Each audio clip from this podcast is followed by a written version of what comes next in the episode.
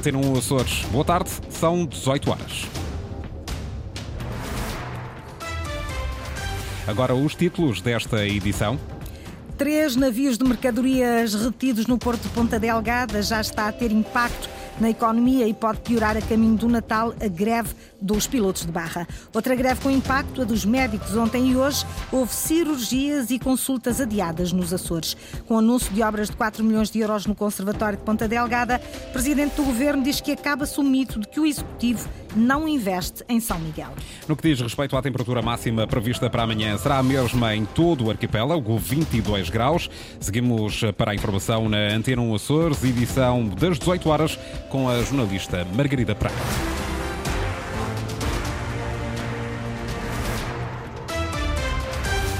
Já está a ter impacto negativo na economia regional, avisa Mário Fortuna. A greve dos pilotos de barra reteve hoje três navios de mercadorias no porto de Ponta Delgada. O presidente da Câmara do Comércio diz que é necessário reforçar os serviços mínimos ou a greve pode paralisar o setor empresarial à beira do grande período de consumo que é o Natal. Ricardo Freitas. Ponta do Sol, Monte da Guia e Furnas. Três navios de transporte de mercadorias retidos no porto de Ponta Delgada devido à greve dos pilotos de barra. A paralisação afeta também os navios de turistas que fazem escala na região e pelo menos menos um deles já foi também cancelado. São situações que, tanto quanto possível, devem ser evitadas. Lamentamos.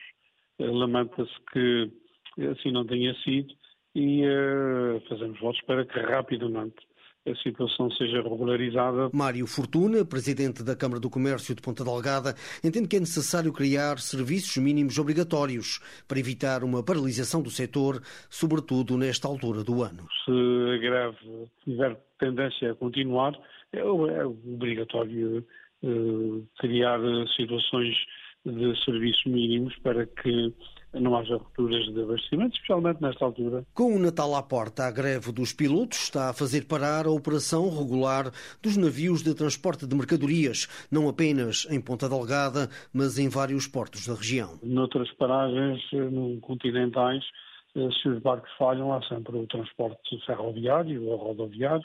No caso dos Açores, isto não acontece, daí que, eh, no seu entender, as autoridades também eh, devem ser mais céleres, ou devem ser céleres, na aplicação de medidas, eh, eh, medidas extremas, que é nomeadamente a imposição de obrigações de serviço. Os pilotos de barra estão em greve reivindicando a antecipação da idade da reforma para os 60 anos. A paralisação poderá, no entanto, prolongar-se até o final deste mês. A greve dos pilotos de barra está a paralisar o movimento portuário do continente e das ilhas. Em causa está, como ouvimos, a conclusão de um acordo que permite a pré-reforma dos pilotos sem penalizações. As organizações sindicais exigem a promulgação do diploma, apesar da crise governativa. Dois dias por semana, esta greve prolonga-se para já até final do mês.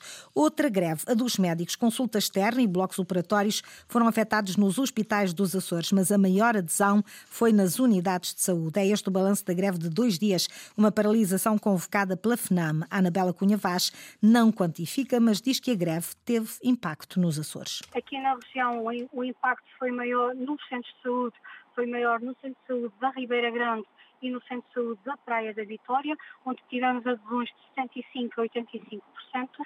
Nos hospitais é mais difícil nós conseguirmos saber a verdadeira adesão, porque há pessoas fora por razões profissionais, por folgas, por saídas de banco, mas aquilo que lhe posso dizer é que ontem duas salas programadas de cirurgia fecharam no Hospital de Delgada e hoje a informação que os meus colegas da terceira me passaram é que apenas uma sala em quatro funcionou, apenas uma, uma sala funcionou e praticamente terão havido metade das consultas externas canceladas.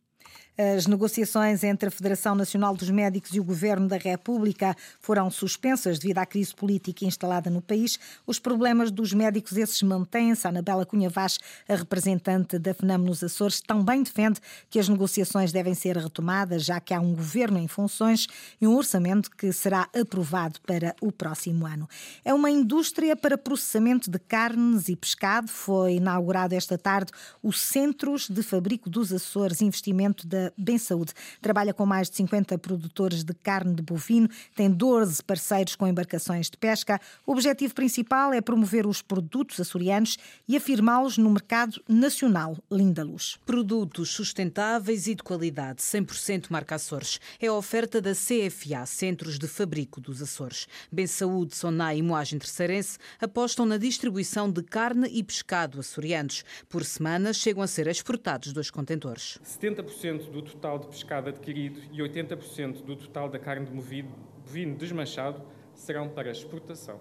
Estamos comprometidos com a produção ética e de qualidade aqui na região. Para esse efeito, já temos parcerias com mais de 50 produtores individuais e associações de bovino. Temos 12 parceiros com embarcações de pesca e temos parcerias com a própria Lota Açor, assegurando assim que 100% da carne e do pescado são provenientes dos próprios Açores. Tomás Saúde, administrador da CFA. O projeto teve início em 2021, foi agora inaugurado oficialmente. Já criou mais de 100 postos de trabalho. A CFA, com os seus 104 colaboradores, dos quais 31 são novos postos de trabalho, é um testemunho do compromisso do Grupo Bem Saúde com a qualidade, inovação e sustentabilidade nos Açores e fora deles.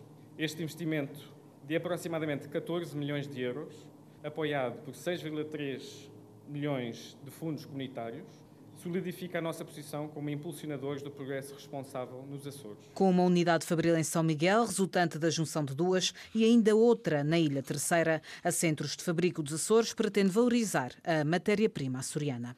O Governo dos Açores investe mais de 4 milhões de euros para reabilitar o Conservatório de Ponta Delgada. José Manuel Bolheiro diz que o Governo acaba assim com o mito de que não existem investimentos em São Miguel. Acabamos assim com o mito de que não existem investimentos em São Miguel, porque eles existem, estão planeados e correspondem à nossa capacidade, no contexto da nossa uh, economia, mas sobretudo na nossa prioridade, na cultura, no ensino. Estou muito satisfeito e senti um estado de alma de felicidade no Conservatório de Ponta Delgada vão ser feitas eh, intervenções na antiga Igreja da Graça e ampliadas as atuais instalações, anunciou o chefe do Executivo. Um projeto que qualifica as instalações para manter a qualidade de ensino, de aprendizagem e de descoberta de vocação e afirmação de talentos. Um projeto que qualifica o edifício do Conservatório, a antiga Igreja da Graça e o antigo auditório de Luís de Camões, garantindo um investimento superior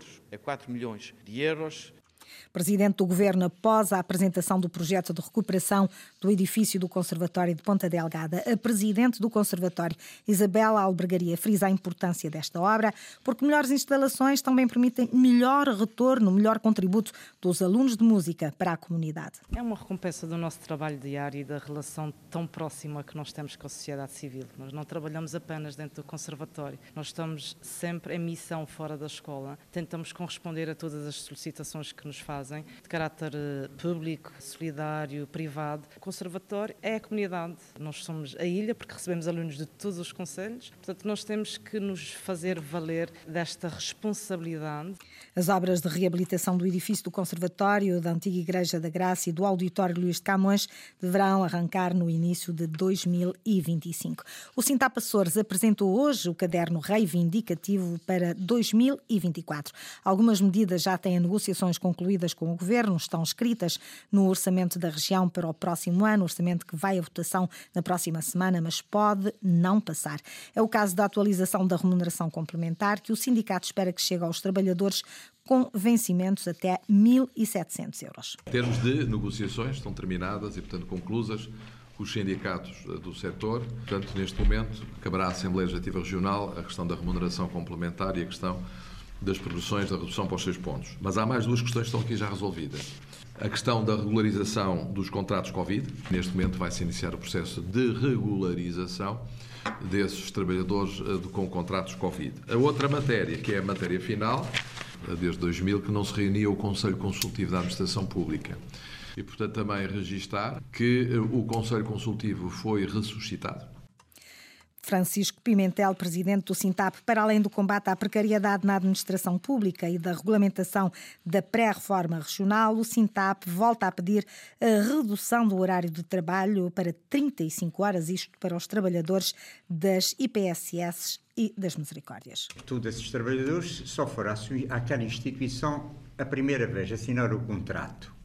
De resto, trabalham é na Segurança Social. É ilegal essa situação. Chamamos, durante 10 anos andamos a chamar a atenção disso. Portanto, há cerca de 30 e tal, perto de 40 trabalhadores ainda nessa situação. Passava, a meu ver, por uma integração, se a lei assim o permitisse, diretamente nos quadros da administração pública. Quanto à redução da carga horária das 35 horas e aumentos, aumentos salariais, é um assunto eh, muito, muito complicado para eh, se resolver de um momento para o outro. E é uma, vai ser sempre uma reivindicação que vai estar aqui nos nossos cadernos reivindicativos até conseguirmos estas são matérias que não vão ser esquecidas, garante Orlando Esteves, do Sintap. Ficou em prisão preventiva um homem de 28 anos, suspeito de vários episódios de violência doméstica contra o pai e a avó de idade avançada. Era para obter dinheiro para compra de droga. Os fatos ocorreram em Ponta Delgada, revelou hoje a Polícia de Segurança Pública. Segundo a PSP, a investigação iniciou-se em setembro, depois de uma queixa das vítimas. Na altura, o homem foi detido em flagrante delito. Foi-lhe imposta como medida de coação, o afastamento da residência e proibição de contatos com os familiares. Mesmo assim, continuaram a ocorrer episódios de violência em desrespeito pelas medidas determinadas pelo Tribunal. O suspeito foi novamente detido. Após presente interrogatório judicial, o Tribunal aplicou-lhe a medida de coação mais gravosa, a prisão preventiva. Porque é que, por que razão não sugeriu a Federação Portuguesa de Automobilismo e Karting a integração do Açores eh, no Campeonato de Rally de Portugal?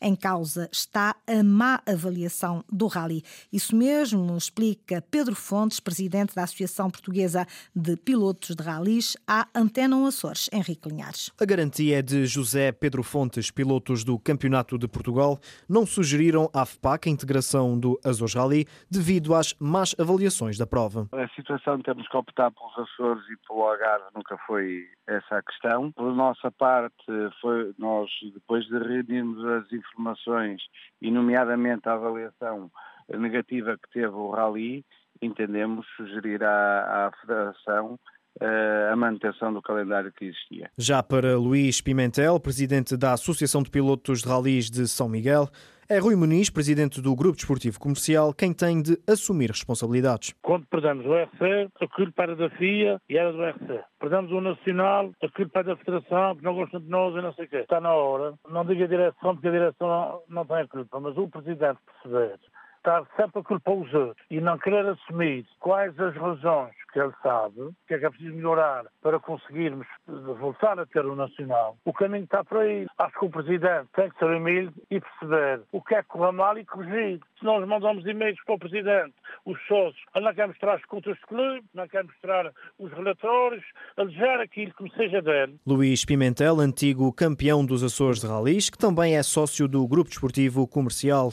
O clube tem Assembleia Geral agendada para o dia 27 deste mês. O técnico do Rabo de Peixe foi suspenso por 22 dias pelo Conselho de Disciplina da Federação Portuguesa de Futebol, isto depois de ter sido expulso no jogo contra o Marinhense, dia 5 de novembro. Segundo o árbitro, o técnico do Rabo de Peixe terá proferido palavras ofensivas à honra e à dignidade do juiz da partida. Hélio Oliveira considera o castigo absurdo. Em relação ao castigo, é um absurdo. A gente vê na, na televisão na Primeira Liga uh, inúmeras situações muito piores e os castigos são mínimos. Não compreendo porque o castigo 22 dias, quando simplesmente disse, disse uma palavra, nem fui mal criado com o árbitro, nem com ninguém. Mas pronto, como eu disse e repito, somos muito pequeninos, e a tendência é sempre a pôr para baixo, o que é Soriano. Pronto, já estamos acostumados com isso. Vamos pegar nisso e fazer disso uma coisa positiva, que possamos aprender para o futuro. Sobre a ausência no banco de suplentes, nós temos uma equipa técnica bastante competente e embora não possa estar só no banco de suplentes, estima-me ali ao lado, na bancada. Portanto, é como tivesse lá. Um bom líder não precisa estar sempre presente para a equipa apresentar resultados. O treinador do Rabo de Peixe não se sentou no banco no último jogo com o União de Santarém. Vai falhar também a visita ao terreno do Gouveia no próximo fim de semana. O clube não deverá apresentar recurso. Foram as notícias da região, às 18 horas na Antena Açores com a jornalista Margarida Pereira. Recordo que a informação está sempre atualizada online, poderá aceder a cores.rtp.pt ou ao Facebook da Rádio Pública.